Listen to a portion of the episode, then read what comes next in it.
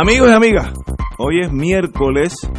Tenemos el privilegio de tener aquí con Marilu Guzmán, que ya viene los, los jueves, pero hizo un acomodo con el compañero eh, Héctor Rachel, que hoy estaba en algo, no sé, algo de su profesión.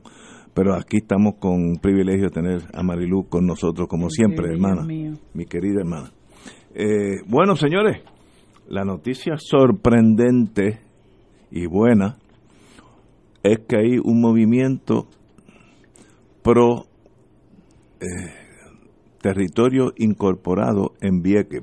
Desean un referéndum que el circuito de Boston, tengo entendido que dijo, bueno, allá ustedes, si lo quieren celebrar, celebrenlo. Para que Vieques se independice en el sentido regional, seguiría, seguiría siendo parte de Puerto Rico, pero Vieques tendría la ventaja de ser ya admitido como territorio incorporado a la nación americana. Uno dice, bueno, ¿estamos hablando en serio o es que, o es que sigo tomando mucho a la hora del almuerzo? No, porque es, una cosa tan, tan y tan fuera de lo normal que hay que ponerle atención. Eh, que podría ser el Andorra del Caribe, un, un, lugar en el medio de entre Francia y España y es una comunidad libre y, autónoma, entre comillas, ¿no? Eh, pero sería, yo diría que es la primera vez que un municipio como de Vieques dice yo me quiero separar de la isla grande en el sentido que quiero ser parte de los Estados Unidos como territorio incorporado, que es la antesala de la estadidad. Todos los territorios, no casi todos los territorios que Estados Unidos ha incorporado, se han hecho estados. Algunos han brincado de, de, república como Texas o como California a ser estado, pero esas son las excepciones. Así que ahí estamos. El circuito dijo, ¿y por qué no? Allá ustedes, si ustedes quieren ser una, un estado, eh, un, un territorio incorporado, o la misma facultad tienen para declararse república, allá ustedes. It is your call. Esa es la democracia de los viequenses que decidan qué quieren hacer. Así que de verdad es algo que deja a uno perplejo.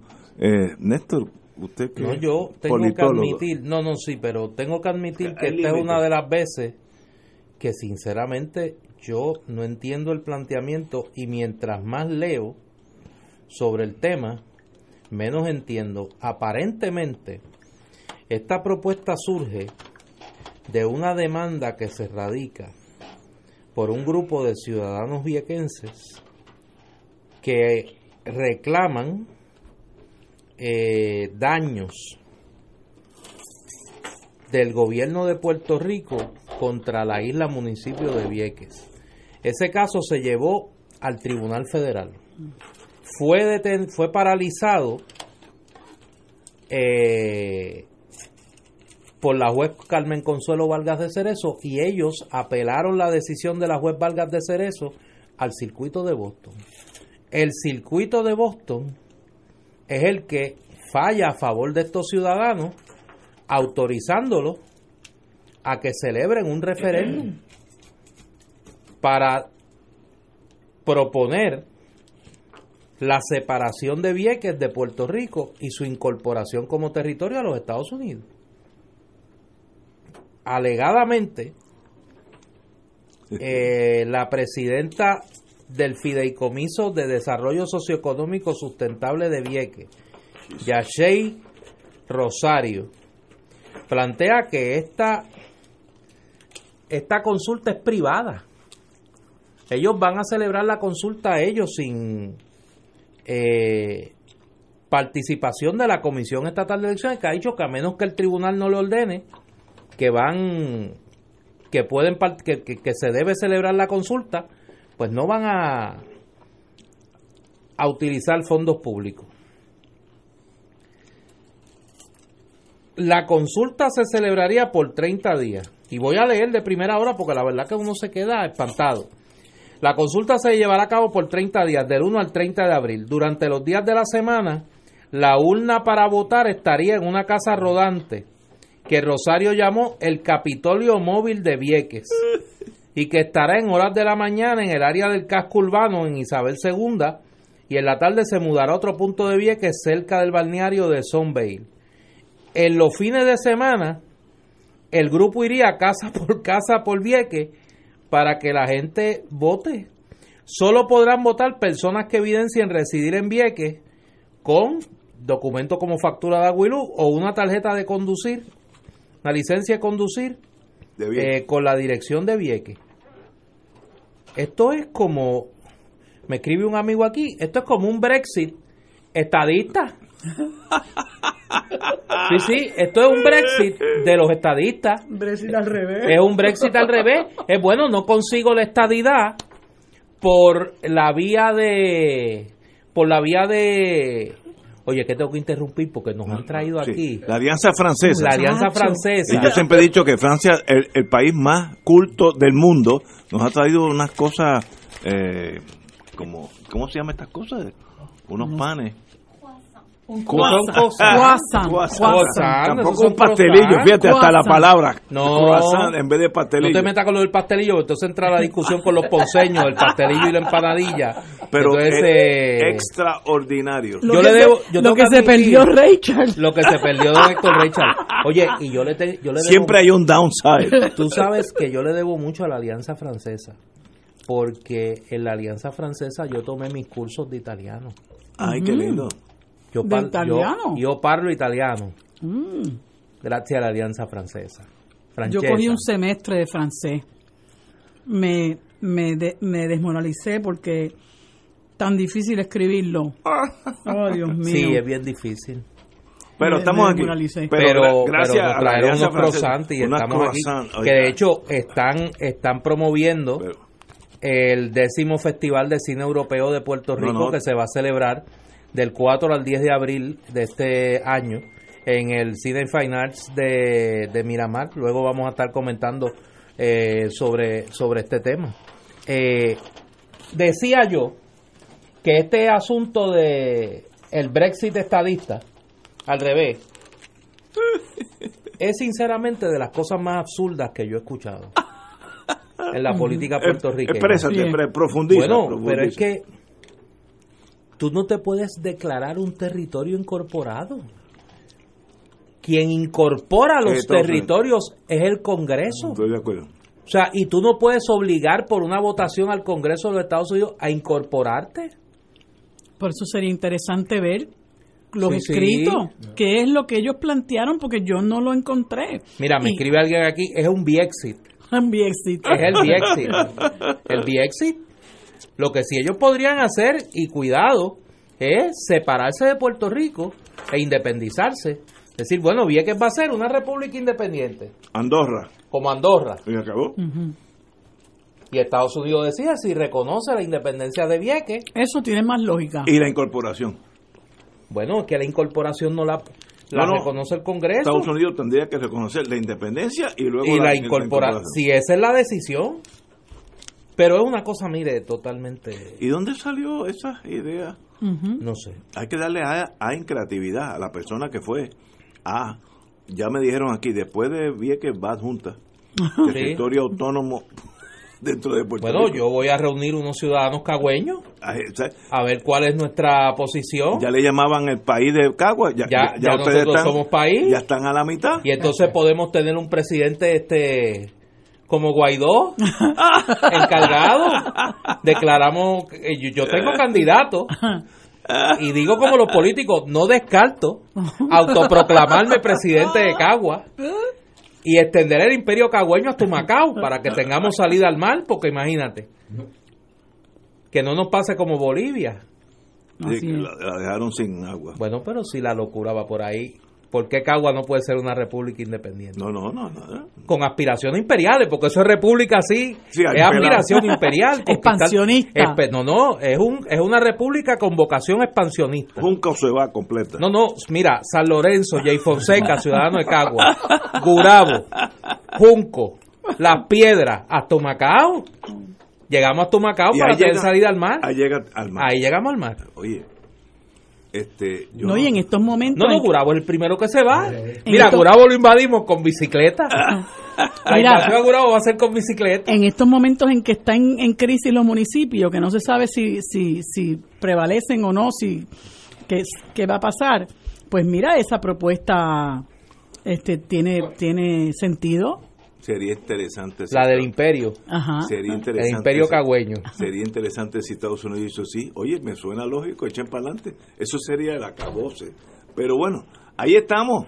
Qué bueno que hay gente todavía con creatividad. Pero mira, hablando ahora un poco un poquito más en serio. Yo escuché a esta señora y yo de verdad quisiera leer los escritos que ellos sometieron al tribunal, porque yo todavía no sé en qué se están basando para hacer semejante petición.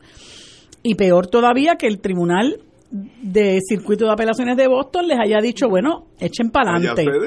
Entonces la señora dice que para empezar, no sé el fideicomiso este que ella preside, tampoco lo conozco, eh, y, eh, eh, se supone que esa consulta comienza el próximo lunes, como decía Néstor, y se le dice a ella, bueno, pero ¿y quién va a a, fiscalizar esa, esa consulta, ¿verdad? ¿Quién la va a legitimizar? Eh, pues ella dice que la policía va a estar pendiente, que va a haber unas personas retiradas de, de la Comisión Estatal de Elecciones, que son personas con, con expertise. Ella plantea que también tiene que esa expertise. Y entonces, pues se va a ir moviendo, se va a ir moviendo ese Capitolio eh, rodante, no sé cómo lo llama. Imagínate tú, el Capitolio rodante. O sea, pero, pero ¿qué, ¿cómo tú vas a reglamentar una cosa como esta? no hay límite. ¿Qué legitimidad tú le puedes dar al ejercicio de ese, del voto en, esa, en ese referéndum? Pero no sé, yo sé que yo escuché hoy pero es para la integración a Estados Unidos. Sí, un territorio incorporado. un Brexit, Es un Brexit, es el Brexit, es, Brexit al revés. Sí. Qué grande. Yo me independizo de Puerto Rico para integrarme directo a Estados Unidos. Alguien me dice que, no que, eso no es ser creativo, que es ser embelequero. Bueno, pero me dice, pero me dice, me dice un querido hermano viequense que no tome esto tan eh, tan a la ligera porque aparentemente esto es un movimiento promovido por norteamericanos residentes en Vieques. Ah, inversionistas, gracias. Inversionistas eh, millonarios. Eh, Eso es lo que plantea Ismael Guadalupe. Que están promoviendo la, separación de Vieques del resto de, la isla grande. Pero qué grandes son. Hay que darle a en conducta, en creatividad. Pues yo creo que este es el momento de la movilización de parte de, los viequenses, los que realmente aman a Vieques, los que se sienten puertorriqueños, los que se sienten viequenses, y que no confundan, que era lo que decía Ismael Guadalupe en una entrevista en la que lo escuché, quién tiene a Vieques en las condiciones en las que lo tiene. Es nada más y nada menos que el gobierno federal, el que por 60 años utilizó dos terceras partes de esas tierras para tenerlas de campo de tiro, que se ha negado eh, eh, injustificadamente, temerariamente, a limpiar lo mismo que ensuciaron, que crearon eh, un foco de enfermedad en Vieques y que Vieques tiene en este momento la tasa de, de, incidencia de cáncer más alta que el resto de la, de, que, que, la isla grande, como ellos le dicen. Es la tasa de enfermedad más alta. Y allí la gente está enferma de diferentes condiciones gracias a la Marina gracias a que hicieron de Vieques una posilga, un vertedero. Esa es la gente que es verdaderamente responsable de la miseria en Vieques. Que nadie se llame a engaño, porque esos mismos a los que se quieren incorporar son los mismos que se niegan a limpiar, son los mismos que quieren hacer de Vieques un resort para que los demás, para los que los viequenses les sirvan de, les sirvan de siervos, perdonando la redundancia, lo mismo que está pasando en, en islas como Anguila. Así que no se, no se, no se duerman y pónganse las faldas y los pantalones bien puestos en su sitio porque esta gente hay que pararles el caballo. Eso, si bien es cierto que en un momento dado lo consideramos algo descabellado, esto es una cosa que hay que parar de en seco y que la gente sepa que en todo caso nosotros nos independizamos. Si que se quiere independizar, pues mire, derecho tiene. Y yo creo que es, es mucho más lógico. Pero esta locura eh, que, tiene, eh, que tiene visos de, de, de ocupar la, la, la, eh, la isla nena para intereses que no son los intereses de los viequenses y de los puertorriqueños, hay que pararla. Vamos, a la, vamos a la pausa. Estamos haciendo gestiones para ver si localizamos a Ismael Guadalupe. No, no, esto es fantástico. Para quiero agradecer antes de que lo volvamos a tomar en serio. las innumerables muestras de respaldo que estoy recibiendo de mis compueblanos cagüeños, el mirandismo, que es nuestra ideología. Si Venezuela tuvo el chavismo, nosotros tendremos el mirandismo.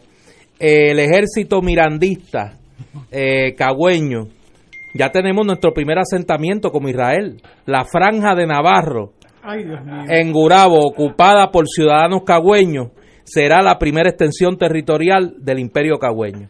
Las tropas del ejército mirandista pues garantizarán la independencia cagüeña. Ya estamos divididos porque yo he recibido como 5 o 6 text messages de amigos estadistas que dicen, buena idea, me suena lógico, así que ya, ya mismo ya tiramos la línea.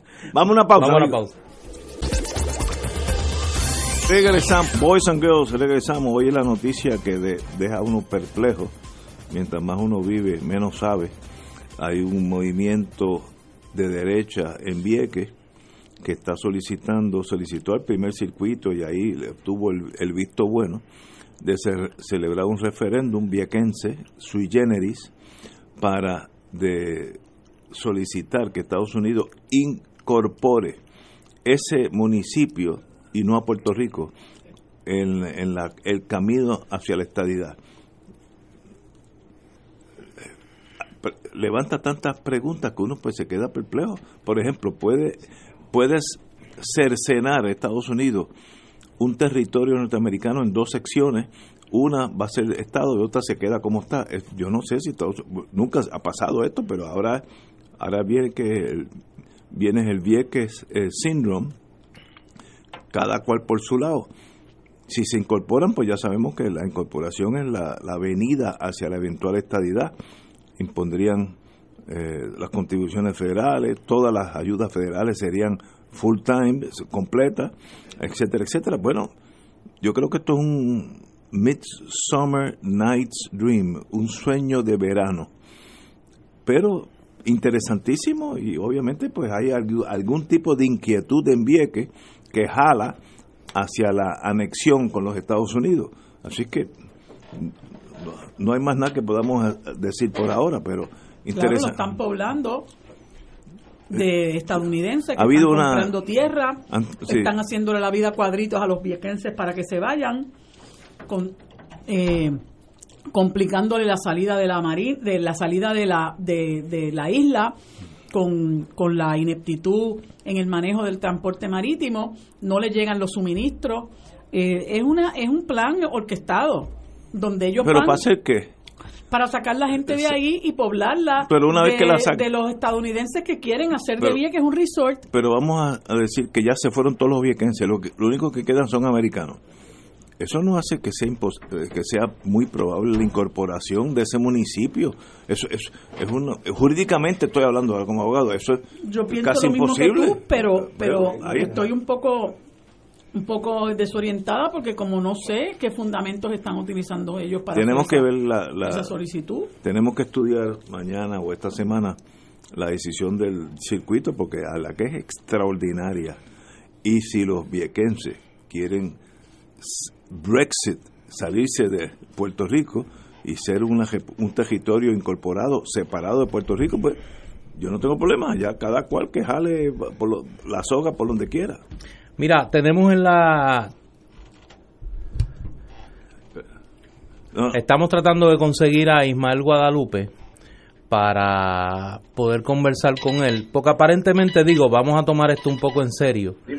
Eh, no es de ahora la denuncia de que hay unos intereses económicos en Vieques que han estado tratando de eh, despoblar la isla municipio y eh, convertirla en una especie de paraíso de los intereses ausentistas del país. Pero tenemos, me, me indica Willy en el control, que ya tenemos en línea a Ismael Guadalupe para hablar un poco en serio sobre este tema que nos ha tomado a muchos en, como dicen, como dicen los viequenses, en la Isla Grande, por sorpresa. Eh, Ismael, saludos y bienvenido a Fuego Cruzado.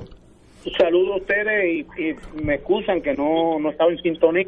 A mí me llamaron y no sabía cómo entrar. Dime. Mira, eh, nos ha tomado por sorpresa este asunto de del caso en el tribunal, en el circuito de apelaciones de Boston y la propuesta de un referéndum en Vieques. ¿De qué se trata todo esto? Mira, yo, yo pues, si tú me lo permites, ir un claro, claro. Esto, esto, mucho más dijo de lo que tú te imaginas. De hecho, desde cuando estaba eh, Kennedy en el poder, hubo unas comunicaciones con el, el pueblo de Puerto Rico eh, para, eh, de hecho, había un plan Sí, claro, claro. El plan, el famoso plan Drácula. El plan Drácula, claro. Claro, eso eso tiene un, trasfondo. Y todavía mucho antes, mucho antes de eso, y te lo digo porque en mi casa estuvo don Pedro Albizus Campos. Don, don Pedro Albizus Campos, yo tenía cuatro años cuando llega a mi casa, acompañado de, un tío político mío, eh, y, y, para ese mismo tiempo se, inaugura, se establecía en Vieques lo que era la primera organización femenina del Partido Nacionalista. Y él en ese momento, estoy hablando del 1948, obviamente yo era un nene, tenía cuatro años, él plantea que lo que se estaba dando en Vieques era la vivisección de la patria puertorriqueña, del archipiélago puertorriqueño. Y él adelantaba que en Vieques se, estaba practicando eso, que eventualmente iba a correr el, todo el resto de Puerto Rico. Y eso es lo que estamos viviendo. No hace mucho yo estuve frente a la Corte Federal, se estaba haciendo unas manifestaciones allí, y yo le decía a muchos compañeros, y mire, si el pueblo de Puerto Rico supiera lo que se está dando en Vieques, es lo que va a venir para acá, porque es un proyecto, y te lo digo así, proyecto del PNP, el PNP detrás, quien está detrás de eso, el PNP, es para ir preparando las condiciones eh, materiales de manera que, Puerto Rico se convierta en un Estado. ¿Qué es lo que hay específicamente? Te dije ya el famoso plan Drácula, que yo explicarte por qué Drácula me va a coger mucho tiempo, pero el plan Drácula que planteaba era sacar a, la gente de Vieques y eventualmente a la gente de Culebra, cuando eso fue, estaba Kennedy, sacarlo de la isla para entregárselo por completo a la Marina. Sí. Ese muchacho ni había nacido. Yo tengo 74, 74 años. Yo tenía 4 años cuando vino don Pedro y advierte lo que está pasando. Entonces, posteriormente de eso, es cuando yo entro por primera vez en mi lucha contra la presencia de la Marina en una manifestación el, el 26 de, de marzo del 1964 se hace la manifestación más grande que se ha hecho en Vieques para detener una expropiación que se iba a dar. Mira todo el cuento que te estoy haciendo. Sí, no, pero es muy pertinente, muy pertinente. Los pescadores, cuando vienen los pescadores, eh, se plantea este problema de nuevo, hay que sacarnos a nosotros de Vieques. Y entonces comienza Inhofe, que era un, un congresista que está escrito al, al ¿cómo se llama? a, a, este departamento que tiene que ver con, con, con, Puerto Rico, ¿no?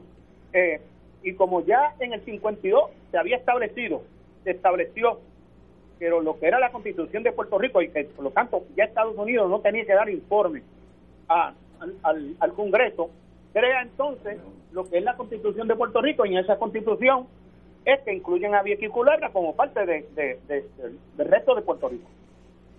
entonces esta muchacha llega ella no, no es de Vieques, ella no sabe el trasfondo, ella cree que ella fue la que parió esta idea y no sabe que esto tiene un trasfondo grande que hace años de años, que nunca ha dejado eh, la Marina y Estados Unidos soñar.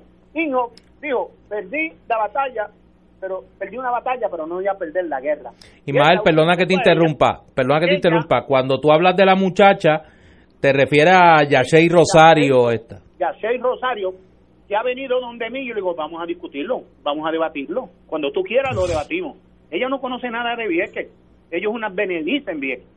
Y entonces fue donde unos independentistas, eh, diciéndole, mira, vamos a buscar la independencia de, de Vieques del resto de Puerto Rico y nosotros vamos a ser un país independiente.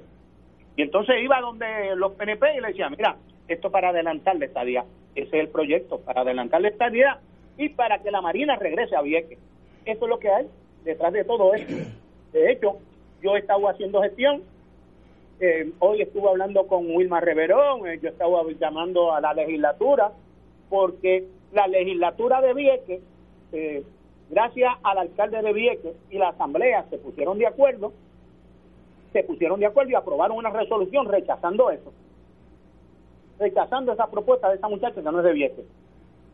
Ahora, yo no sé cómo ellos lo van a hacer, yo no sé, yo no soy abogado, yo estoy buscando información, yo tengo que, me dijeron que me comunicara con Alejandro Rivera, quien fue el presidente del Colegio de Abogados. Alejandro Torres Rivera. Alejandro Torres, porque yo estoy convencido de que aquí quien tiene que decidir si nos separan de Puerto Rico, no solamente son los viejenses, Vieques es parte de Puerto Rico, por lo tanto, yo entiendo que el resto de Puerto Rico tiene todo el derecho participar en un proceso y decidir si nos vamos o no nos vamos. Oye, yo, le llamo el el Biexit, ¿sabes? El Biexit, el Biexit.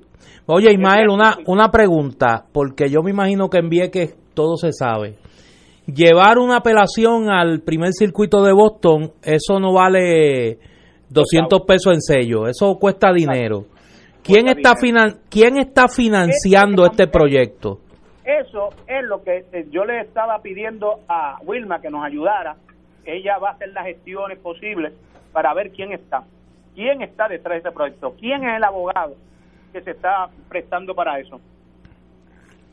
Muy extraño todo esto, muy extraño todo esto.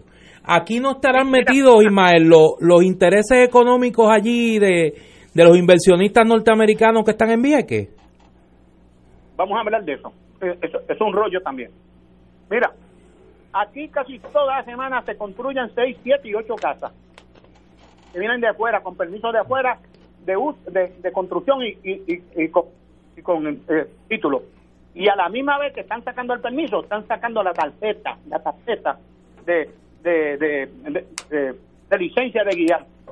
Esto lo está preparando. Por ejemplo, este proyecto del ATM y la apropiación del ATM está todo combinado. Es sustituir una población. Ya nosotros somos minoría. Y yo hace tiempo que estoy gritando, no te voy a decir los nombres, no te voy a decir los nombres. Yo estuve esperando por un líder independentista semanas de semana, llamándolo, no me cogí el teléfono, no me y mientras yo hablo contigo, me están llegando llamadas de ellos, no le voy a hacer caso, porque los advertí con, le advertí con tiempo lo que había, le advertí con tiempo. Y yo para defender a bien que si me tengo que agarrar de un clavo caliente, me voy a agarrar de un clavo caliente, porque esto no se puede tolerar, y esto lo advirtió con mucho tiempo don Pedro Luis Campos. De hecho, sabe que yo estoy enfermo, yo voy a tratar de ir a las Naciones Unidas para hacer esta denuncia, para que se, que, que se condene esta, esta cosa que se está haciendo con Vieques. La verdad, no, eh, es un asunto que deja uno de verdad perplejo. perplejo es la palabra. Deja uno perplejo. Nada, nos mantendremos pendientes. Yo creo que hay que leer la orden del, del circuito, que es lo que, que es lo que plantea. Me escribe una querida amiga que podría ser una, una negativa a la petición de reconsideración, pero entonces es muy sospechoso que los proponentes del referéndum digan que tienen la autoridad para celebrarlo. Así que hay que, hay, hay que investigar un poco más, pero no deja de ser obviamente una idea que no por descabellada deja de ser peligrosa. Así que Ismael, me imagino que nos mantendremos en comunicación y cualquier otra información adicional, pues no dudes en comunicarte con nosotros. ¿sabes? antes que cierre, yo te dije que ya la legislatura debía, que el alcalde de que se expresó con el apoyo de su legislatura, y ellos son mayoría en bien. Se expresó. Yo estoy pidiéndole, yo le estoy pidiendo a la legislatura de Puerto Rico, a la minoría popular, y a todavía aquel, aquel PNP que crea, se sienta orgullo, de que sometan y aprueben una, una resolución condenando esto y defendiendo la integridad nacional, porque nosotros somos puertorriqueños Así que si hay, algún senador o alguien que por favor someta una resolución condenando esto y apoyando lo que hizo la legislatura en Vieques. Ismael, mucho privilegio tenerte aquí Gracias, con nosotros. Ismael, por, por haber contestado nuestro llamado tan tan rápidamente. ¿ah? Gracias. Estamos A Ismael Guadalupe, lo escucharon ustedes.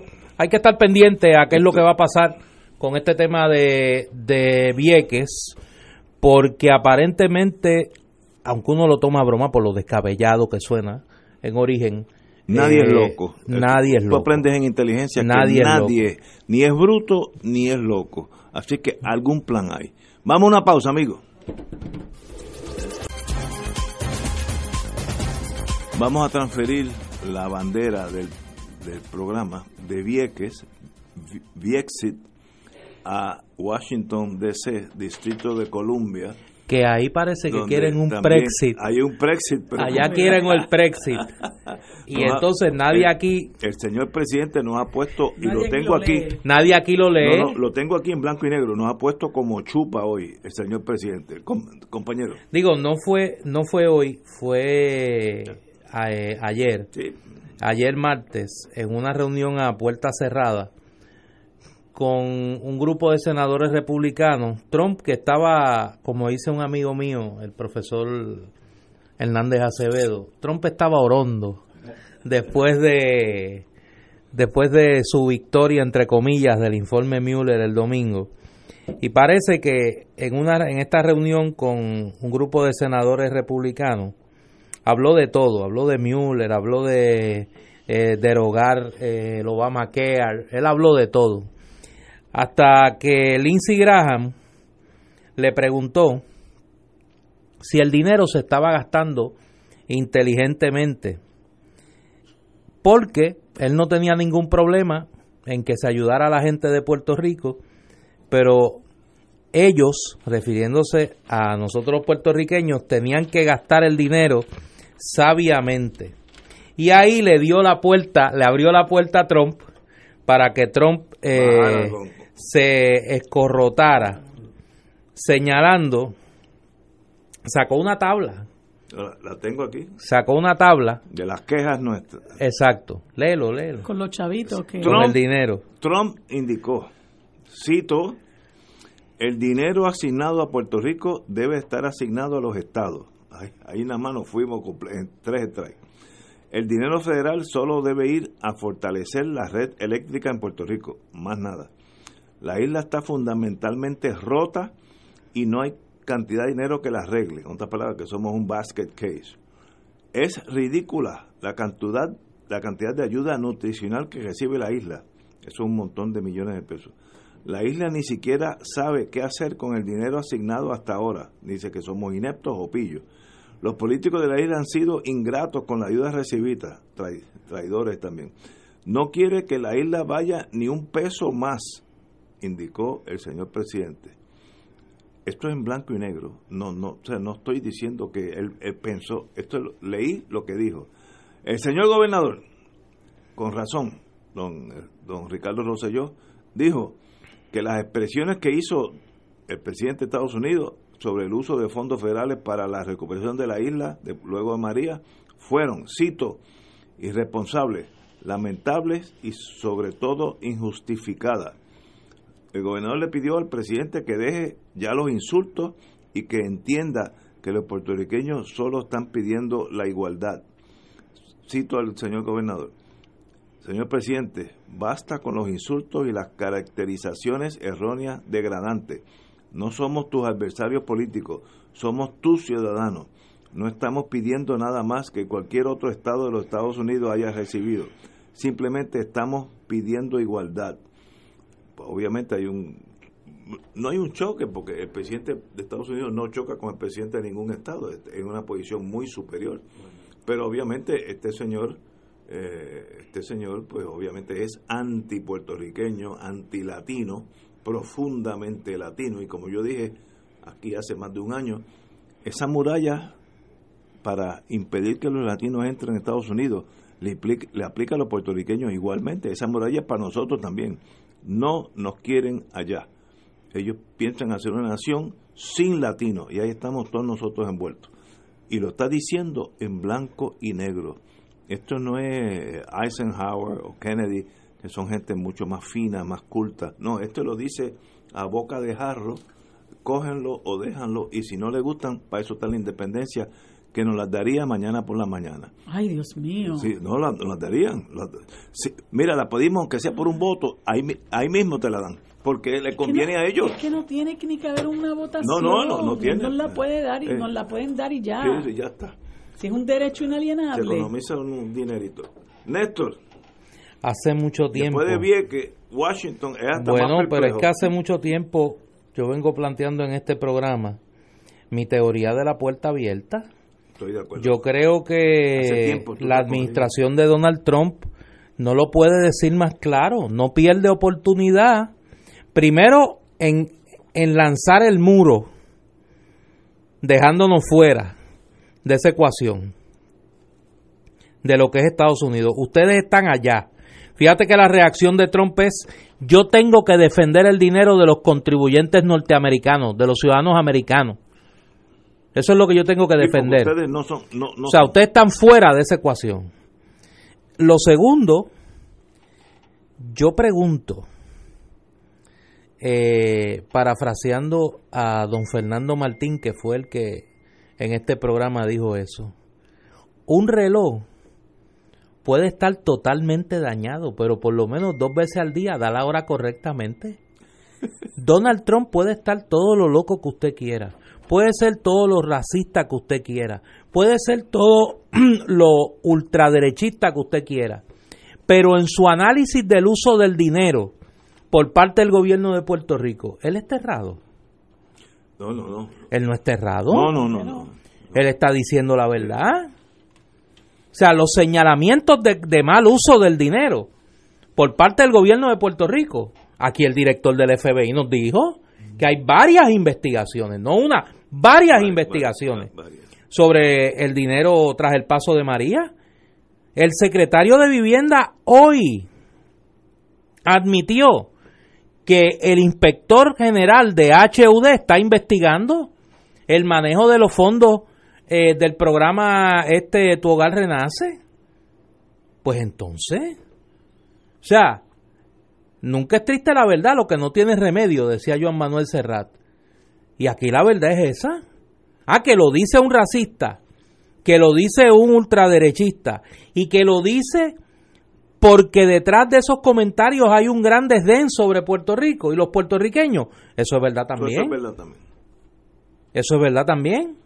Pero el señalamiento del mal uso de los fondos tras el paso de María es igual de cierto también. Es que estoy de acuerdo. Marilu. Sí, tiene es obvio que tiene un punto, independientemente de que debajo de todo eso subyacentemente haya un prejuicio que no hay duda de que existe. Que lo tiene claro. Este, no hay duda de que existe. Pues mira, él está buscando también una excusa para justificarlo, para no decirlo tal vez como lo siente. Lo que pasa es que ustedes son un bunch of natives y yo no les quiero dar más chavo, pero, pero la realidad es que hay una preocupación a mi juicio genuina, porque este, si algo es Donald Trump es empresario y él todo lo ve como, como mercancía, así que está pendiente de los chavitos y dice yo seguirle dando chavos a esta gente. Eh, creo que eh, de los eh, de los de Hot venían o vienen 42 mil millones de pesos este y no sé si, si que son los que están me parece vinculados con los CDBG eh, pero él tiene que estar contando todo eso, incluso cuando, tú comentabas lo de la tablita, era para él comparar lo que se le había dado a Texas y a la Florida versus lo que le han dado a los negritos del Batey que están allá abajo este al sur de la Florida. Eh, pero pero eh, no hay duda de que frente a los argumentos de corrupción que no es la primera vez que los hace, porque él ha tuiteado incluso haciendo referencia a que aquí lo que hay es una partida de corruptos en el gobierno. Se deja uno desarmado porque está diciendo la verdad. Y él indicó claramente que el territorio más corrupto bajo la bandera americana somos nosotros. Lo dijo en blanco y negro. Ahí no hay que interpretar nada. Lo dijo. Que esté equivocado o no, yo creo que está equivocado, pero eso es irrelevante. Él lo dijo. Así es que estamos en la página de Cheo con este maestro y no esperemos nada, absolutamente nada de él hasta que en el 20 o en el 24 deje de ser presidente. Nosotros vamos a estar en la página de Cheo. Lo que a mí me resulta verdaderamente alarmante es que en un proceso como este, donde nosotros necesitamos dinero para la reconstrucción, donde si tú evalúas todo el dinero del que se benefician los Estados Unidos con el mero hecho de ser la potencia colonizadora, nosotros tengamos que estar mendigando dinero para nuestra reconstrucción, eh, como lo está mendigando eh, eh, Ricardo Rosselló bajo, bajo el, la letanía esta de que queremos igualdad, cuando la gente debería aprovechar esta coyuntura para decir, pero nosotros realmente queremos aspirar a esto nosotros queremos aspirar a que toda la vida cualquier esperanza de prosperidad, cualquier esperanza de reconstrucción, cualquier esperanza de levantarnos dependa del capricho de, de gente como Donald Trump. O sea, eh, yo creo que eh, la ecuación es bien sencilla, o sea, es momento de que nosotros nos demos cuenta de que tenemos que soltar esas amarras y que lo único que hacen esas amarras es retrasarnos en la posibilidad de hacer un proyecto de país, de encaminarnos a la verdadera prosperidad que nosotros necesitamos. Vamos a una pausa, continuamos con este tema. Back in the US of unos anuncios aquí para... Sí, es que hay dos actividades, una... Eh, está ya en curso, pero para los que anden por el área de Ponce, eh, hoy a partir de las 5 y 30, está un poco atrasada, pero eh, debe estar por empezar, si no ha empezado ya, se va a desarrollar en Librería El Candil en Ponce una conferencia que auspicia Ayuda Legal Puerto Rico y es sobre los derechos de los propietarios ante la posible ejecución de su hipoteca. Este es un tema que sabemos que es, es bastante recurrente. Está de moda. Es un taller legal abierto al público a partir de las 5 y 30 de la tarde en la librería El Candil, tus derechos ante la ejecución de hipoteca y eh, invita Ayuda Legal Puerto Rico. Y acá en el área metropolitana, ya en la Casa Soberanista a las 7 de la noche, se va a desarrollar un conversatorio. Hoy mismo. Hoy mismo, a las 7 de la noche, sobre el libro en torno a la vida de Monseñor Antulio Parrilla. Antulio Parrilla Bonilla, eh, obispo y profeta de Puerto Rico, del querido amigo y hermano el doctor Miguel Santiago Santana. Esto será a las 7 de la noche en la Casa Soberanista, aquí en la placita Roosevelt.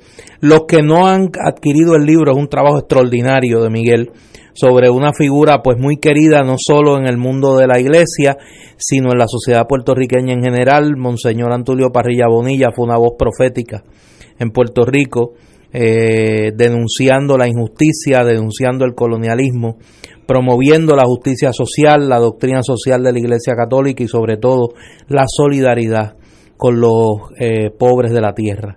Así que a las 7 de la noche es el conversatorio sobre este libro, repito, un trabajo extraordinario de mi hermanito Miguel Santiago sobre la figura de Monseñor Antulio Parrilla Bonilla. Así que orientación sobre los derechos frente a ejecución de hipotecas en el Candil, ahora a las 5 y 30 y a las 7 en la Casa Soberanista del movimiento Unión Soberanista, el conversatorio sobre el libro en torno a la figura de el Monseñor Antulio Parrilla volvamos a... De ahora en adelante voy a dejar que Néstor haga los anuncios. No, tiene una voz de locutor que ni te ocupe. y si me das un break, los canto también. los, eso es para los viernes. De los viernes, yo los canto, sí, los viernes. eh, volvamos al presidente Trump. Yo... Que digo, no quiero que le den ni un chavo más a esa gente. uno puede criticarlo, pero no, no es un político clásico que el dinero que recibía Puerto Rico del programa de asistencia nutricional, la cantidad es ridícula. por lo alto. Una tercera parte de la población, un, casi un 30, 40%. En New Hampshire, yo, yo chequeé hace uh, unos años, era menos del 2%, y aquí es casi el 30%. Uh, hay una desproporción, no entro de los méritos. Pero el problema es que este señor, su base es la base anglosajona, inculta, lo que ellos llaman blue collar worker, personas no profesionales que trabajan por hora en todos los Estados Unidos y son blancos y se sienten amenazados con los con los latinos y los negros que están creciendo más rápido que ellos. Y entonces desarrollan una paranoia y este señor presidente se agarró de ese miedo y por eso ha sido presidente. Nadie le daba una posibilidad de, ganar, pero él ganó con el voto del blanco, pobre e inculto, que son un montón de millones de personas. Eh, y ahí está.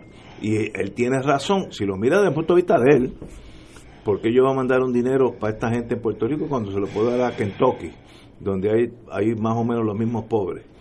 Pues mire, no está loco. Eh, ¿Por qué yo no le voy a dar beneficio a la General Electric o Westinghouse? Porque eh, trasladen una empresa a México o a Singapur cuando se debe quedar aquí en West Virginia. Mire, si usted es el blanco que está desempleado, tiene mucha razón. Esa es la fortaleza de ese señor. Ahora, relaciones internacionales, él no tiene la menor idea de lo que es eso. Eh, eh, eh, como dijo el, ex senador Fernando Martín, él no conoce el, arte de ser presidente, él no maneja ese arte presidential. Él no, él no sabe lo que es. Él todavía está de negociante allá en Wall Street en, una, en un restaurante dando, quitando y, dando, giving and taking los golpes del, mundo de negocio. Él piensa que el mundo es ese. No tiene la capacidad para superar esa etapa de su vida. Morirá igual de torpe que es ahora. Pero es presidente y nosotros, y ahora viene la autocrítica, le ayudamos a que él llegue a esas conclusiones. El caso emblemático Whitefish aquellos que no, que han superado la inocencia total, ¿ustedes no creen que en Whitefish se perfilaba un megatumbe mm. por alguien? Eso sencillamente surgió de la nada y todo el mundo es bueno. Oye, qué pena que no lo hicimos bien, pero en realidad aquí no había interés económico. Eso era la Murder Incorporated de Anastasia en Nueva York en los años 50. Eso eran los pillos de aquí, pero a un nivel de billones de dólares. Y entonces, recuérdense que aquí hay una, una, una entidad que reporta a Estados Unidos todo lo que está pasando en todos los estados, que se llama el FBI. Así es que él sabe quién estaba detrás de Whitefish. Tal vez nosotros no lo sabemos, pero él lo sabe eh, cuál era el, tumbe a, largo plazo y eso nos mata ante una persona que ya está prejuiciada contra nosotros. Él no, él no necesita mucho para ser prejuiciado, pero si nosotros hacemos el trabajo, pues entonces ya está. Hay unos varios ya investigaciones y gran jurados chequeando los muchachos de FEMA que se han llevado desde, desde generadores hasta dinero. Pues eso nos ayuda, ¿no? Eso, eso, eso es traición a la patria en estos momentos porque nos indispone con el imperio. Entonces cuando el imperio dice, ustedes son un montón de pillos, tienes razón. Ustedes tienen que tener la Junta de Control Fiscal porque ustedes no se pueden gobernar. Y tienes razón. Si la Junta es buena o mala, es inepta, eso es otra cosa. Pero esa visión anglosajona contra el Estado eh, corrupto eh, y pobre, eh, mire, tiene, tiene fundamento tanto tiene que con eso ganó las elecciones. Así que esto no es así que sencillamente este señor está loco y, funciona en un vacío. Hay que oírlo y tenerle mucho cuidado porque parte de lo que dice es correcto, aunque nos sentamos heridos. Lo que dijo hoy sobre nosotros, ¿hay alguien que pueda discrepar de eso? Yo creo que el gobernador sí actuó correctamente, decirle, mire, deje esos prejuicios, trátenos como, somos, como si fuéramos iguales. Ese es el rol del gobernador. Qué bien que lo hizo. Pero también él está correcto, decir, mire, yo no mando para allá un peso porque se lo tumban los muchachos. Y posiblemente tenga razón, que es lo trágico. Oye, una pregunta que me hacen aquí, tú como que estás, como estás más pendiente de ese mundo, ¿tú has escuchado alguna expresión de la comisionada residente Jennifer González? Nuestra comisionada No, no, tuya, tuya. eh, no me incluyas ahí. Eh, denunciando esta actitud de, del presidente Trump. El que lo ha dicho el gobernador y muy bien contestado. Muy bien, la comisionada no ha dicho palabra, porque es que no, es republicana, entonces vienen esas lealtades que a veces son enfermizas, pero ahí están. Son las 18 horas. de Trump. Eh, bueno, básica, dirían allá en la República de Cagua, dirían que es básica de Trump. Cuando no habla de República de Cagua, que eso pues, se te puede dar. se te puede dar. No, no, y es República con vocación imperial. Tampoco así simple. 18 horas, vamos a una pausa.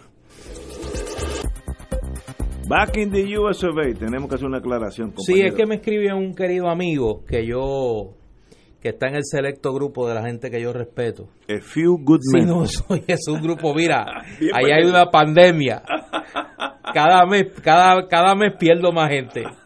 Eh, y me señala con mucha razón que las críticas de Donald Trump a lo que entendía era un gasto excesivo del gobierno federal en Puerto Rico vinieron mucho antes de que se señalaran los primeros casos de corrupción y de mal uso de fondos públicos federales sobre el tema. Así que uno podría, hay que darle el descuento del desdén y del racismo eh, a las expresiones de Trump, pero el querido amigo sí tiene toda la razón. yo no eh, la corrupción es un aderezo, es un abono. Pero ese señor. Es un abono que alimenta. Antes de la corrupción, es racista y antilatino. Eso yo lo. Conmigo, sí que me a coger un light detector test y lo paso. Es antilatino y, y, y racista anglosajón. Oye, tengo una noticia aquí que yo me voy a abstener de comentar pues yo quiero oír la posición de ustedes dos, particularmente de Marilu. Y tengo que admitir, a mí Carlos me hace falta todos los días. Sí, Carlos, Carlos hace falta. Pero cuando leí esta noticia pensé mucho en él. Y hubiese querido que estuviese aquí para que me diera su parecer sobre este, esta, este tema. Yo la voy simplemente a leer y la voy a dejar así sobre la mesa, puestecita, para que ustedes comenten. Over the counter. Over the counter. El preaspirante a la gobernación del Partido Popular Democrático, Roberto Prats Palerm, dijo el miércoles que hay que asegurarse de que el supuesto pacto con Estados Unidos sea firmado y ratificado. No, no, no. Y entonces citan a Roberto diciendo, en mi opinión, aquí hay una agenda inconclusa de las generaciones que me, que me precedieron de haber logrado el desarrollo más amplio del Estado Libre Asociado. Yo favorezco una reforma amplia de la Ley de Relaciones Federales para que establezcamos un Estado Libre Asociado sin ambigüedades. Al preguntársele qué pretendía decir con eso, contestó que, y citan, como se ha cuestionado la existencia de un pacto bilateral, pues ese tema hay que aclararlo. Que se ponga por escrito que hay un pacto, se le preguntó y contesta Prats que hay un pacto definido entre, entre dos países, pero producto de lo que he descrito aquí, inclusivo, basado en la libre determinación y que participen todas las personas vinculando al Congreso de los Estados Unidos y que el pacto sea firmado y que el Congreso se comprometa a honrar la expresión del pueblo de Puerto Rico, sea la que sea. Oye, sus comentarios, por favor. ¿Qué dijo? ¿Qué dijo? No, no, pues, ¿tú lo oíste? No, yo le leí. Pero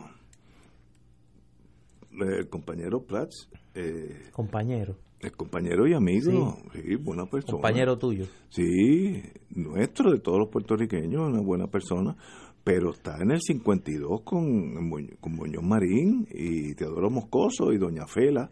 El mundo cambia. En el 52 había aviones de hélice, ahora hay unos superaviones, algunos hasta que se Él quiere cruzar el Atlántico en el espíritu de San Luis. Exacto.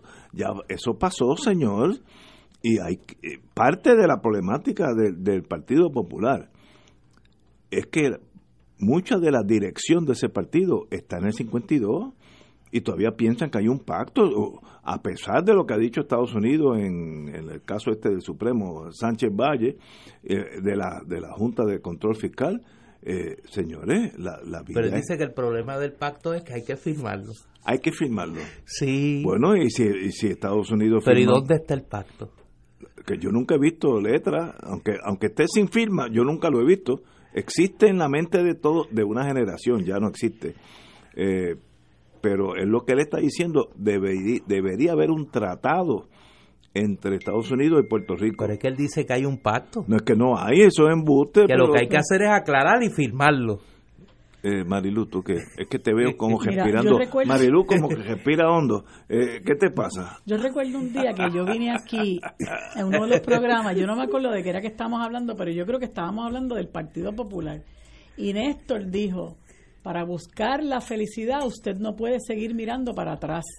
Y este señor está empecinado en quedarse en el 52. No, yo lo que dije es, insisto, y es una frase que le escuché por primera vez para que no me acusen de plagio como Ricky Rosselló, a Pedro Sánchez, el presidente del gobierno español. Ajá. ¿Qué dijo en un mitin del Partido Socialista Obrero Español, mi partido allá en España.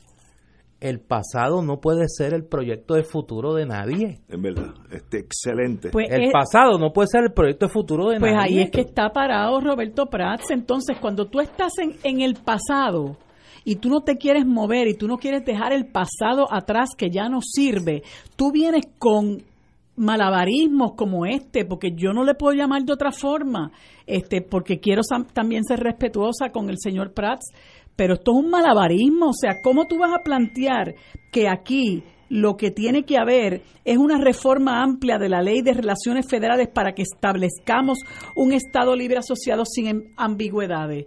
Pero es que aquí el Estado Libre Asociado ya está claro que es una colonia monda y lironda. Gracias a ese Estado Libre Asociado nosotros tenemos una Junta de Control Fiscal, nosotros tenemos unas leyes de cabotaje. Gracias al Estado Libre Asociado nosotros nos endeudamos como nos endeudamos. Nos eliminaron una ley, una ley de quiebra criolla, nos sacaron de la ley de quiebra federal sin que nos diéramos cuenta somos ahora mismo el territorio más pobre, yo creo, eh, de, de, eso, de, eso, no hay duda. De, toda, de todos los Estados Unidos. De eso no hay duda. Gracias al Estado Libre Asociado, entonces 64 años después, casi para 65, este señor viene a plantear que aquí lo que tenemos que hacer es una revisión de la ley de relaciones federales. Que la firmen. Y está, está. Que hay que hacer es firmarla, ¿no? Firmarla. Entonces él, hay una, hay, un, hay una, un titular que dice, un titular del periódico que dice que él quiere dejarle claro, aclararle a los populares dónde está parado y tengo este y tengo este amigo en Facebook que dice lo único que está claro es que está parado ah. porque ahí es donde él está parado esto es una persona que no se quiere mover que no está a la altura de los tiempos y yo creo que eso es una irresponsabilidad para una persona que pretende ser líder de un país un país que está en precario un país que está en la miseria moral y económica y que prácticamente toda nuestra amargura todo nuestro sufrimiento nosotros se lo debemos al Estado Libre Asociado, que en un momento dado habrá dado lo que, lo que, lo que iba a dar, pero ya no dio más, particularmente desde que precisamente en una manifestación de ejercicio del poder colonial nos quitaron las 936 sin ningún tipo de plan B y entonces las eh, empresas que se beneficiaban de esa sección 936 empezaron a empaquetar y a irse y comenzó la, el, el principio del fin. Y entonces hoy día tenemos una junta de control fiscal que parece que este señor ni le corre ni le cansa. Porque claro, como él está muy bien acomodado en, la, en el tinglado de la colonia, algo que yo creo que él en su momento va a tener que divulgar, porque una de las cosas que yo quiero que él nos diga es cuánto fue el lo que llaman los en, el argot este contractual de este tipo de negocio, cuánto fue el success fee de este señor en la venta al aeropuerto. Eso es una cosa que él le tiene que divulgar al país, porque él se mantiene en esta posición porque está muy cómodo y a él no le conviene que esto se mueva ni un ápice, pero entonces él está pensando en él, él no está pensando en el resto de la gente. Mire, hoy se anuncia el cierre de la fábrica Heinz en Humacao y van a dejar doscientos y pico de mil personas en la calle en octubre. Usted sabe lo triste que es para esa gente saber que dentro de cinco meses más o menos se van a quedar sin empleo. Hace poco anunciaron el cierre de una, de una cadena de tiendas de zapatos, que dicho sea de paso es una cadena que está a lo largo y ancho de la, de la, de la isla y que, y que vende eh, zapatos muchas para principalmente para personas que no pueden ir a, a, comprar a, a, tiendas de zapatos caras, ¿verdad? Y ahí trabaja un montón de gente, también se van a quedar en la calle. La reforma laboral ha permitido que ciertos patronos inescrupulosos a los nueve meses despidan la gente para después este, emplear otras personas. Y este señor ha dicho algo con relación a eso.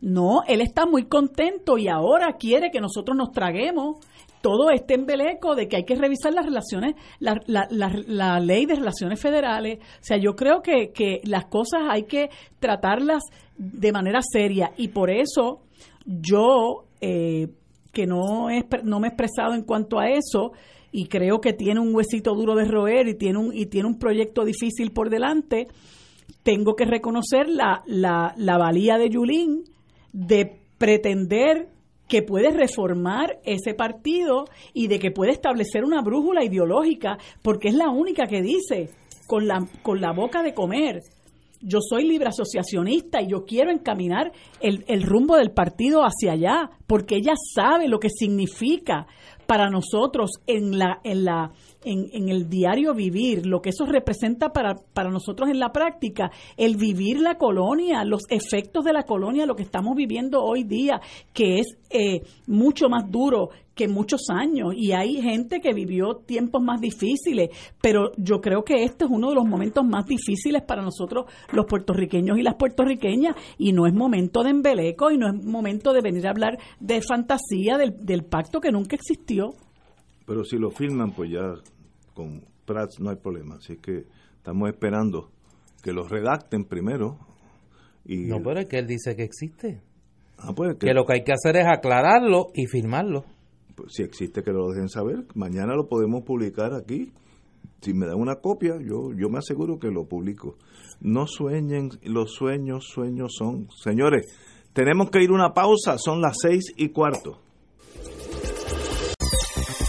Amigos y amigas, uno de los, uno de los principales candidatos para la alcaldía de San Juan por el PNP es Miguel Romero. Lo felicito, vamos a hablar de lo que decisiones difíciles que tomó hoy Así que hablemos del compañero Miguel Romero.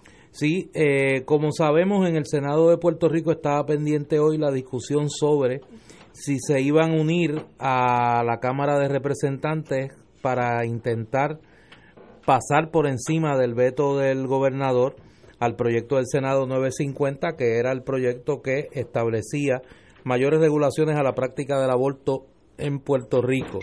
En el caucus del Partido Nuevo Progresista, eh, se le había dado permiso porque había votado en contra de la medida en la consideración inicial de la misma a la senadora Zoela Boy, por lo tanto, eh, eh estaban muy finos, eh, con solamente 20 votos, el, la delegación del Partido Nuevo, para poder obtener las dos terceras partes de los miembros del Senado y pasar por encima del veto del gobernador.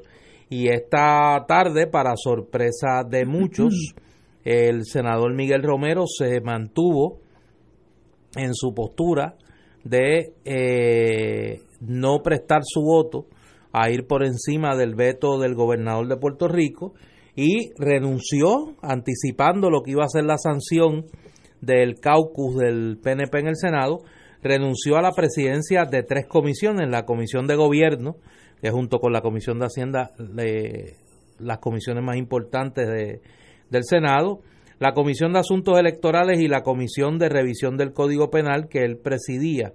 Eh, el presidente del Senado obviamente aceptó la renuncia eh, y afirmó que eh, a pesar de que se le advirtió al senador de que se aplicaría la llamada regla de caucus para obligarlos o pena de sanciones a votar conforme a la decisión de la mayoría de sus compañeros, pues se mantuvo Miguel Romero en su postura eh, y pues no se logró en el Senado de Puerto Rico el número de 20 que eran los necesarios para ir por encima del veto del gobernador. Yo creo que políticamente, ante el análisis de ustedes, yo creo que esta es una movida arriesgada de Miguel Romero. Eh, lo coloca de frente a Tomás Rivera Chats allí en el Senado. Eh, pero en el cálculo que Miguel está haciendo, que es para su aspiración a la alcaldía de San Juan, puede serle favorable. Eh, y además que mantiene la buena pro del gobernador de Puerto Rico, que eso en un año electoral, es importantísimo. Marilu. Pues mira, te comentaba fuera del aire algo que yo creo que es importante mencionar. Aquí nosotros estamos tan acostumbrados a ver cómo la gente rinde su conciencia eh, a otras consideraciones, ¿verdad? Eh, y siendo una de estas la, la regla esa del caucus, porque escuchaba yo esta tarde eh, una, unas expresiones del amigo y senador Juan Dalmau, donde él explicaba, ¿verdad?, eh, la libertad que entraña para cada legislador decidir lo que quiera decidir y que en el medio se ha creado esta regla del caucus para que la gente responda al partido político. Pero es que cuando yo soy electo, soy electa, yo me debo a mis constituyentes y por mí ha votado un montón de gente y sobre todo me debo a mi conciencia. Entonces estamos tan acostumbrados a responder a otras a otros criterios y a otros factores que cuando vemos una persona que dice, "No, yo voy a hacer esto porque es lo que yo creo que debo hacer", a pesar de las consecuencias que eso acarree, entonces casi casi hay que hacer, casi mente, como dicen el jíbaro, hay que hacerle un busto. No, es que así debemos actuar todo, todo debemos actuar conforme a nuestra conciencia y precisamente las la moral se deteriora cuando nosotros empezamos a responder a otras cosas que no son nuestra conciencia. Así que yo tengo que felicitarlo, no soy no es santo de mi devoción, eh, y voy a hacer campaña en su contra en, para la alcaldía de San Juan. Eh, creo que le hizo mucho daño al país con promover y, favorecer la ley 7 eh, de Luis Fortuño, pero al, al, al, César lo que es del César. yo creo que hizo muy bien y sobre todo le hizo bien al país. Y eso pues hay que reconocerlo. A mí siempre me han atraído la gente que sean valientes, aunque sea el enemigo. Yo, si alguien respeto en el mundo, es el Vietcong y el NBA, North Vietnamese Army, porque se la jugaron y fueron valientes. Aquí cuando vino la señora alcaldesa, le dijo, mire, yo puedo estar a favor o en contra de sus decisiones, pero no hay duda que usted es una persona valiente y eso es meritorio. Y yo no había tenido a Miguel Romero en esa, en esa eh, shelf, en ese nivel, de, mi apreciación, obviamente es mucho más valiente de lo que yo pensaba, lo cual lo felicito. Con esa, eh, eh, con esa movida, yo creo que le está probando que tiene material para ser alcalde de San Juan, porque es más fácil irse con el montón, no decir nada, y ahí mi voto y nadie ni sabe que tú votaste, porque la, la masa se lleva a todo el mundo, y decir, no, yo creo en esto, blanco o negro o púrpura, y yo me la juego, ah, que me votan de las comisiones, pues mire, votenme muy bien por este señor Romero, y así, en inglés viene mi pensamiento, you're walking to, to la alcaldía de San Juan. Usted está caminando para llegar allí meritoriamente, porque obviamente demuestra that you have what it takes. Así que lo felicito, sinceramente, no lo esperaba de él, no lo conozco muy bien, lo conocí cuando era secretario del Trabajo, más, nunca he tenido contacto con él. Esto me lo pone en un pedestal diferente, hombre que toma decisiones y en la vida hay que ser valiente para tomar decisiones, algunas buenas, algunas malas, algunas yo estoy a favor, otras estar en contra, pero qué bueno que haya gente así, así que felicitaciones, señor. Eh, oye, nos están oyendo en Chesapeake, Virginia, eh, al lado de la base de Norfolk, Virginia, ya hay un montón de barcos listos para guerra, si hay que, si hay que entrar, si hay que bombardear algún país, en Norfolk salen los muchachos en el Atlántico y en San Diego si es el Polo Pacífico. Así que a los amigos que están allá en Chesapeake, Virginia, qué bueno que están con nosotros. Bueno, continuamos amigos y amigas. Eh, Mira, quería yo, se me olvidó ayer mencionar algo que yo creo que es, que es bueno comentar. Este señor David Skill de la Junta de Control Fiscal, que es profesor de la Universidad de Pensilvania, eh, lo querían, eh, le querían dar un galardón y los estudiantes de derecho de esa universidad suscribieron una carta eh, dirigida al al organismo que lo quiere premiar eh, para oponerse a, que se le diera el premio, haciendo una eh, referencia, obviamente, a sus ejecutorias como, como miembro de la Junta de Control Fiscal y lo que ha representado para nuestro país. La Junta de Control Fiscal es un es una es el eh, Beacon Award se llama y y, y, finalmente y, precisamente el Beacon Award se le, por lo que dice la noticia es por sus ejecutorias en la en el Financial Oversight and Management Board que es la junta de control fiscal y entonces los estudiantes de Penn Law eh, han expresado su rechazo a que se le conceda este, este galardón a este señor. Eh, explicando verdad lo que ha representado para nuestro país las, la Junta de Control Fiscal y obviamente eh, la función que él, ha desempeñado como parte de esa junta. Así que me parece que es muy muy eh, loable lo que han hecho estos estudiantes y yo creo que es importante que, el país lo sepa. Estoy totalmente de acuerdo contigo. Es un gran gesto de estos estudiantes. Sí. Muy bien. Eso es bueno, hay esperanza cuando la gente actúa así. Ellos dicen, en la, en la carta, dicen, nosotros como estudiantes de Penn Law hemos dedicado nuestras carreras a la igualdad, a la democracia y a la justicia social. El trabajo del profesor Skill en la Junta activamente eh, undermines. Um, Subrayas. Eh, no, ponen detrimento, estos objetivos. Entendemos que el Beacon Award debe dársele a la facultad cuyo servicio inequívocamente sirve al bien común. Muy bien.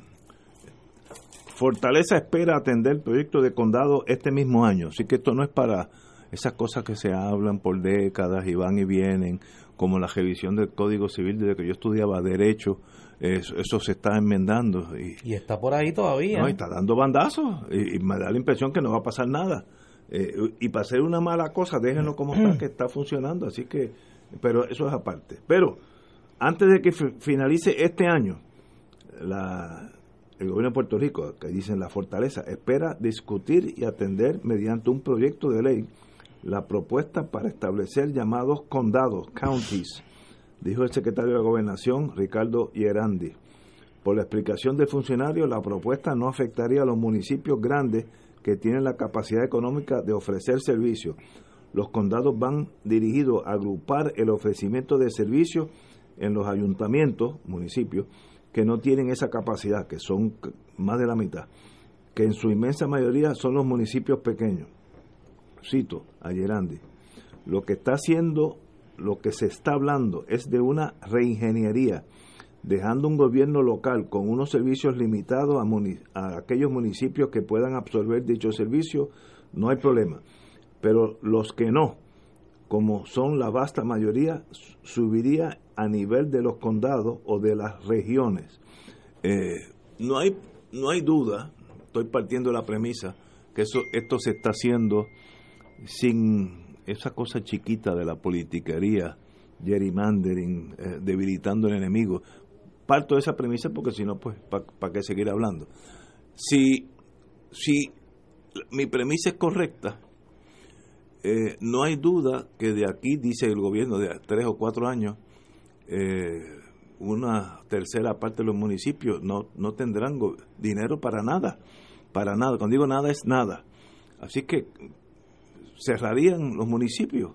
Eh, en Estados Unidos, cuando los pueblitos son tan chiquitos que no pueden ser municipios, se llama townships, pueblitos adscritos a otros municipios, townships, que no tienen personalidad, son calles y luces, pero que no, no, no existen. Eh, y yo creo que eh, esa medida puede ser, puede ser que haya tres o cuatro opciones más. Yo, yo en planificador no soy pero algo hay que hacer porque de aquí a dos o tres años, que eso es mañana, va a haber una catástrofe municipal, catástrofe estoy hablando, catástrofe, que no va a haber dinero para pagar ni el alcalde, ni la policía municipal, ni el que limpia las calles, ni el que recoge la basura, así de crítico es. Así que somebody has to do something. Alguien tiene que hacer algo. Pues mire, tratemos esto, si funciona, funciona, y si no funciona, pues tratamos otra cosa. Lo que no se permite en estos años es no hacer nada. Así que yo en eso estoy con el gobierno. Tirémoslo esos topos sobre la mesa y ver si sale el doble seis. Son las seis y media, tenemos que a una pausa. Amigos y amigas, nos enfrentamos a una crisis suprema en el mundo de nuestros municipios. El gobierno propone una posible solución que es la creación de counties o zonas más grandes donde los servicios y el dinero podría cubrir aún más de los de los municipios pequeñitos que ahora mismo están quebrados y en dos años pues no tendrán ni, ni, para pintar las líneas amarillas en el municipio. Eh, esa tragedia viene hace 20 años, ahora se está acercando a la, el marullo se, está acercando a, a, la playa y va a dar contra la playa. ¿Qué se puede hacer? Esto es una posible solución, maybe, bienvenida. Néstor. Ayer yo adelantaba cuál es mi parecer sobre esto. Yo creo que aquí hay un truco, como todo lo que hace este gobierno, que hay una hay una intención aquí es mediatumbológica y politiquera, aquí hay de los dos. ¿Por qué? Porque aparentemente lo que se pretende es crear una especie de estructura intermedia no electa por el pueblo de Puerto Rico para colocarle un supragobierno por encima a los municipios. Una especie de, decía yo ayer, una junta de control fiscal eh, a nivel municipal. Claro, a nadie se le debe escapar que la inmensa mayoría de los municipios en Puerto Rico, 48, eh, son controlados por alcaldes del Partido Popular Democrático, del partido de oposición. Esto es correcto. El principal partido de oposición en este momento. Eh, además de eso, hay un elemento que es el traspaso de competencias de facultades que hoy están en, en, poder o del gobierno, de los gobiernos municipales o de los gobiernos o del gobierno del Estado Libre Asociado a esta nueva entidad. Ahora yo le quiero añadir un elemento que es la dimensión política interna. En el Partido Nuevo Progresista las cosas no están bien. Y ya hoy el debate sobre el proyecto 950 pues adelanta un poco por dónde anda el asunto. Y otra batalla que se ha estado dando muy a la callada ha sido la batalla de los alcaldes del Partido Nuevo y el gobernador. Y quien se ha colocado como defensor de esos alcaldes del Partido Nuevo frente al gobernador es el presidente del Senado. A mí no me extrañaría que la próxima batalla que veamos al interior del PNP sea la batalla por los condados. ¿Y qué posición va a asumir Tomás Rivera Chats, que vuelvo y digo, ha sido el paladín de los alcaldes del PNP frente a este intento del gobernador? Yo creo que hay que tener mucho cuidado. Yo estaba comenzando como director ejecutivo de la Comisión de los Jurídicos en el Senado en 1991 cuando se aprobó la ley de municipios autónomos. Y Fernando Martín recordaba hace unos días aquí eh, que él fue el único voto en contra de esa legislación. Y en aquel momento muchos adelantaron Claro, no fueron escuchados porque aquí había un interés también político de Rafael Hernández Colón en aquel momento. Pero muchos adelantaban el problema que representaba el delegarle competencias a los municipios sin los recursos para ellos. Hoy se está discutiendo, y es el próximo tema que tenemos aquí en, en, agenda, y ayer nosotros lo adelantábamos un poco fuera del aire, el tema de un nuevo impuesto a la propiedad. Y cómo esos recursos podrían allegarse a los municipios para que los municipios atiendan eh, las competencias que le delega el gobierno estatal. Y voy a dar un ejemplo, el tema de las carreteras. En Puerto Rico hay una indignación generalizada con el tema de las carreteras. La mayoría de las carreteras son estatales, no son municipales. Pero sin embargo, en el imaginario del ciudadano, el responsable de que hayan hoyos en las carreteras es el alcalde. En muchos municipios, doy un ejemplo que conozco, el caso de Humacao, los alcaldes han tenido que crear programas especiales a llegar recursos, que es quitárselo a otras, a otras responsabilidades que tiene el municipio, para atender la reparación de carreteras en su mayoría estatales. Y ahí tú tienes un ejemplo cuidado con esta legislación de la intención política que tiene y conseguir trastocando el balance de competencias sin recursos para atenderla que se creó en la ley de municipios autónomos y que ahora se podría estar creando en, con un problema mayor al traspasarle recursos y competencias a esta nueva entidad no electa en detrimento de los funcionarios electos. Compañera. Mira, yo estoy, eh, yo considero que esa cosa de los condados es, es una cosa bastante compleja, pero mientras más leo, más truco le encuentro al asunto. Eh, y yo creo que hay que hay que seguirlo discutiendo. Yo creo que va a encontrar y ya está encontrando mucha oposición de alcaldes, mucha oposición de legisladores que a su vez se deben a los alcaldes eh, y, mucha oposición en términos de, de poder eh, realmente implementar esto.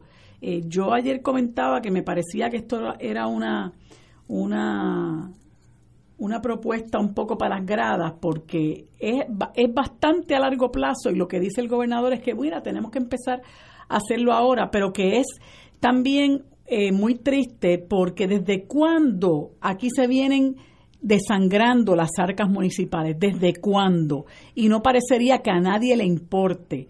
Eh, ahí tenemos el caso de, mm, del municipio de Ponce, que tiene el déficit más grande que cualquier otro municipio en el país, creo que de 44 millones. Este, Maricao es un, es un municipio que eso lo que da es, bendito, ganas de llorar y sin embargo, no sé si es ese o es Las Marías, creo que es Maricao, sí había dinero para que el alcalde contratara a uno de sus hermanos. Este, y había sido multado por la Oficina de Ética Gubernamental y volvió y lo contrató. O sea, hay son instituciones que tristemente muchas están por la libre, hay alcaldes que son muy muy responsables, pero hay otros que, bueno, que lo utilizan para su propio beneficio este, y en perjuicio de las comunidades a las que se supone que representen. Pero eh, ahí, hoy estaba escuchando yo también al alcalde de, de, San Sebastián, que fue presidente de la Federación de Alcaldes, y él estaba dando ahí unas ideas, ¿verdad?, que no necesariamente tienen que ver con el asunto de los condados. Eh, tienes al alcalde de Coamo que puso el grito en el cielo porque la eh, la delegación de cierto tipo de servicios a algunos municipios, obviamente va a poner en perjuicio a los municipios que no puedan prestar esos servicios porque entonces tienen que depender de aquellos otros que sí lo presten y eso pues va a perjudicar sin duda alguna a la ciudadanía del municipio que no lo puede prestar. Pero eh, me parece que es una cosa bastante compleja y que va a requerir mucha, mucha, mucha discusión este, quizás tanta discusión que cuando vengamos a abrir los ojos, pues se puede haber hecho sal y agua. Totalmente de acuerdo con ustedes. Oye, una buena noticia antes de ir a la pausa. El congresista demócrata Darren Soto de Florida tiene previsto presentar mañana, Marilú, un proyecto a favor de que Puerto Rico se convierta en un estado de los Estados Unidos pero eso es buena noticia para quién? Para, los estadistas. En una conferencia de prensa a la cual asistirá el gobernador Rosselló, según dos fuentes, junto a Soto, quien acaba de iniciar su segundo término en la Cámara, serán coauspiciadores la comisionada residente Jennifer González y el congresista demócrata Rubén Gallego, de Arizona. El portavoz del Partido Nuevo en el Senado, Carmelo Ríos, estará presente en la conferencia de prensa mañana. Así que mañana empieza el movimiento. ¿Qué movimiento, Ignacio? Bendito sea el Señor. Chico, tú no puedes seguir así. Tú no puedes seguir así. Yo digo esta cosa en serio y me cogen a. No, pero no, puedes seguir así.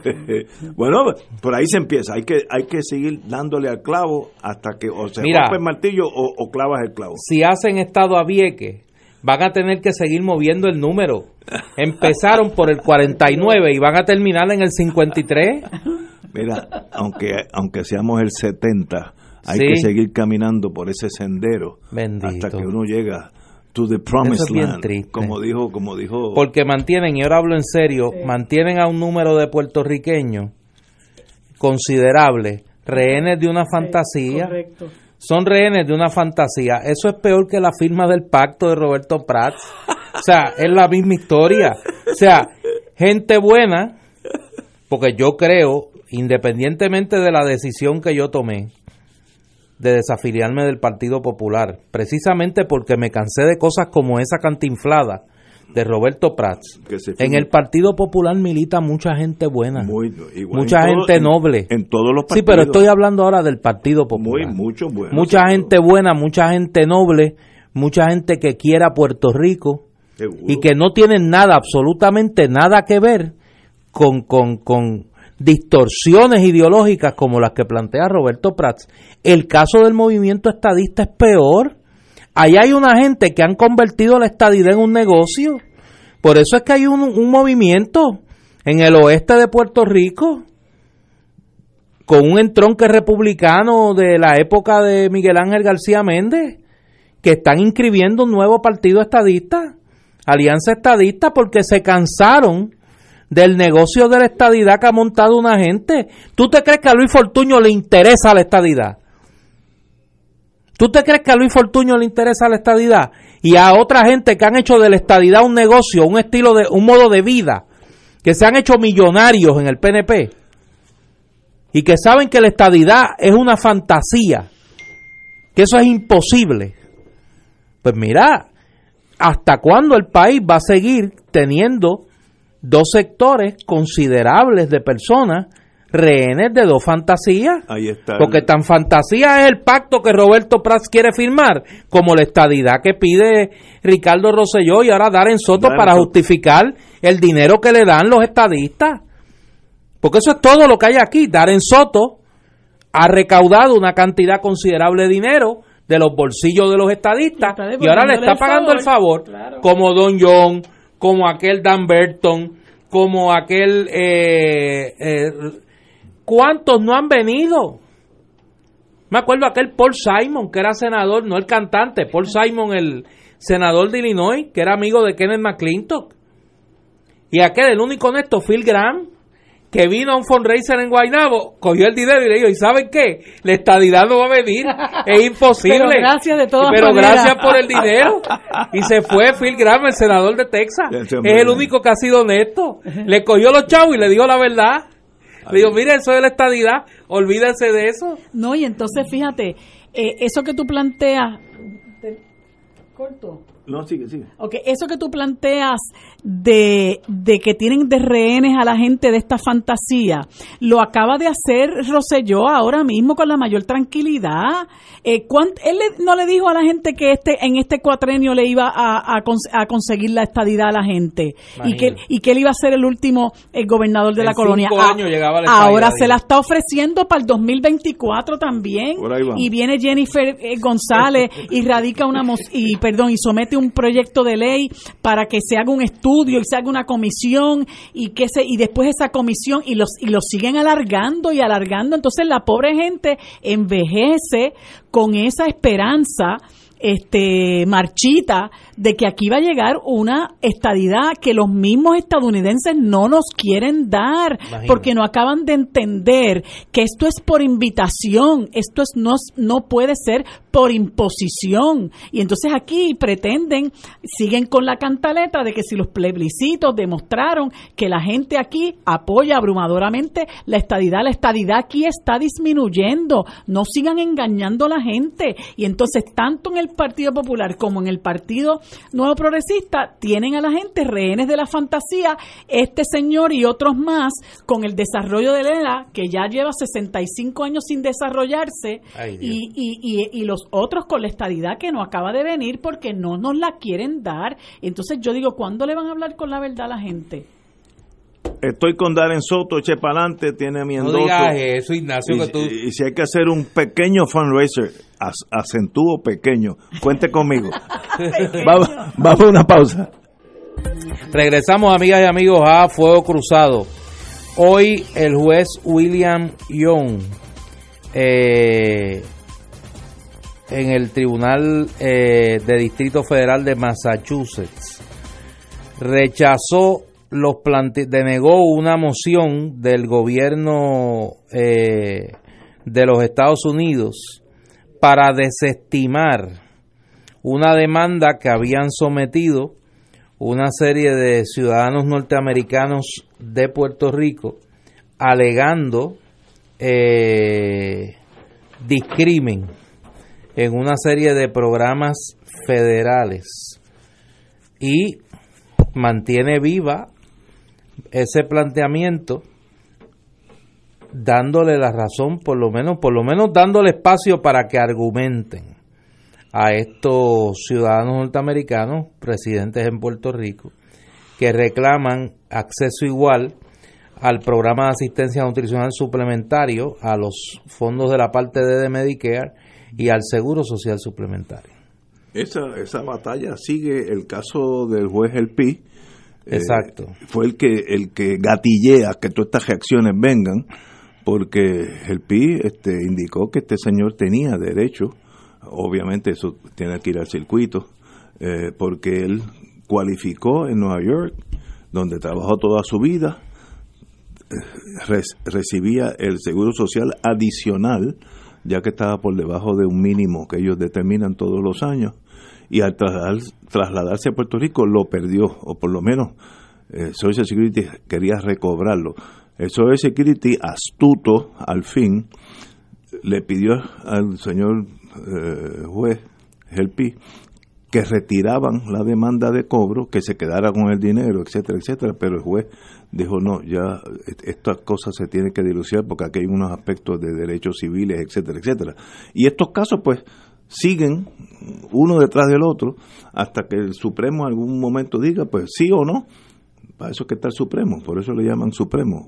Dirá, los puertorriqueños, como son territorios, se le puede discriminar o los puertorriqueños aún siendo territorio, no se le puede discriminar. Ese, ese caso llegará al Supremo de Estados Unidos en cinco años, give or take. ¿Y eso, está resuelto?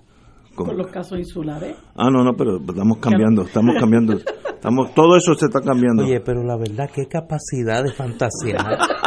o sea, es que es fascinante. Ya yo resolví o sea, hace si la estadidad no llega por el proyecto de Darren Soto, que es como el proyecto 87 que se radica para pedirle estadidad, pues va a llegar por los tribunales. Por los tribunales. No me digas eso.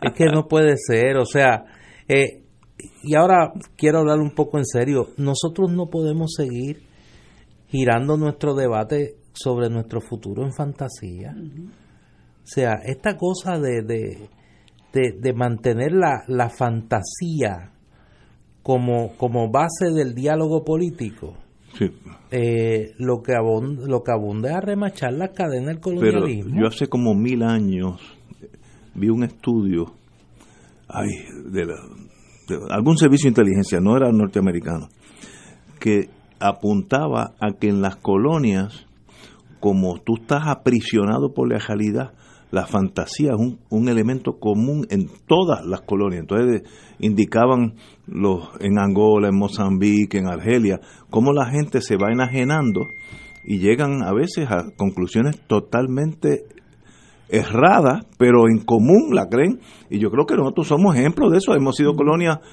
500 eh, años y pico y llega un momento que uno está viviendo una fantasía en los tres renglones porque si hay independencia tampoco es con ciudadanía americana y si hay estadidad no, no crea que va a tener el mismo universo. O sea, todo el mundo tiene que ajustarse a la realidad, pero las colonias viven de la fantasía y, esos son casos claros. Y vamos a firmar el, el convenio entre Estados Unidos y Puerto Rico empezando el programa y terminamos ahora con la estadidad de Darren Soto. Pues, pues eso es parte de, de ser colonia, vivimos... Oye, para echarle un poquito de sal a la herida, y cucar a Marilu un poquito. para que se vaya con la... Sí, que se vaya contenta. Con la bilirrubina. Sí, que se vaya contenta. Aunque a Ricky Rosselló no lo recibieron en Casablanca. Ay, no me digas lo de la hoy, de Guaidó. Hoy recibieron a eh, Fabiana, Rosales. ¿Quién es la primera dama, la primera dama encargada. La primera dama de encargo. La primera dama encargada de Venezuela, ah, la esposa del presidente encargado, eh, Juan Guaidó, fue recibida por el presidente Trump y por el vicepresidente Mike Pence. Y Trump dijo nuevamente que está con Venezuela. Eh, pero más allá de eso no pasa nada. No, y, y, Trump dice lo siguiente.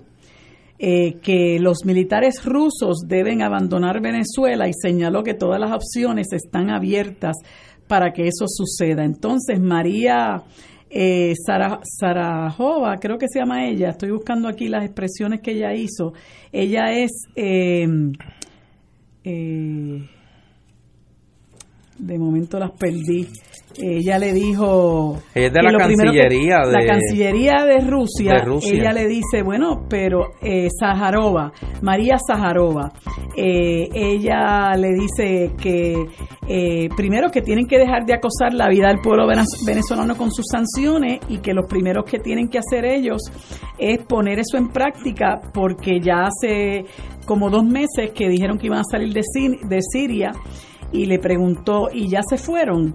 O sea que este, yo creo que quien menos moral tiene para decirle a un país que salga de otro es, Estados Unidos, ¿verdad? Que tiene cerca de 800 bases militares en el mundo entero. Eh, tiene 11 en Colombia, 11. Increíble. Pero ahí estamos, señores. Ya no están tocando la música. Señores, mañana será jueves y estaremos aquí a las 17 horas.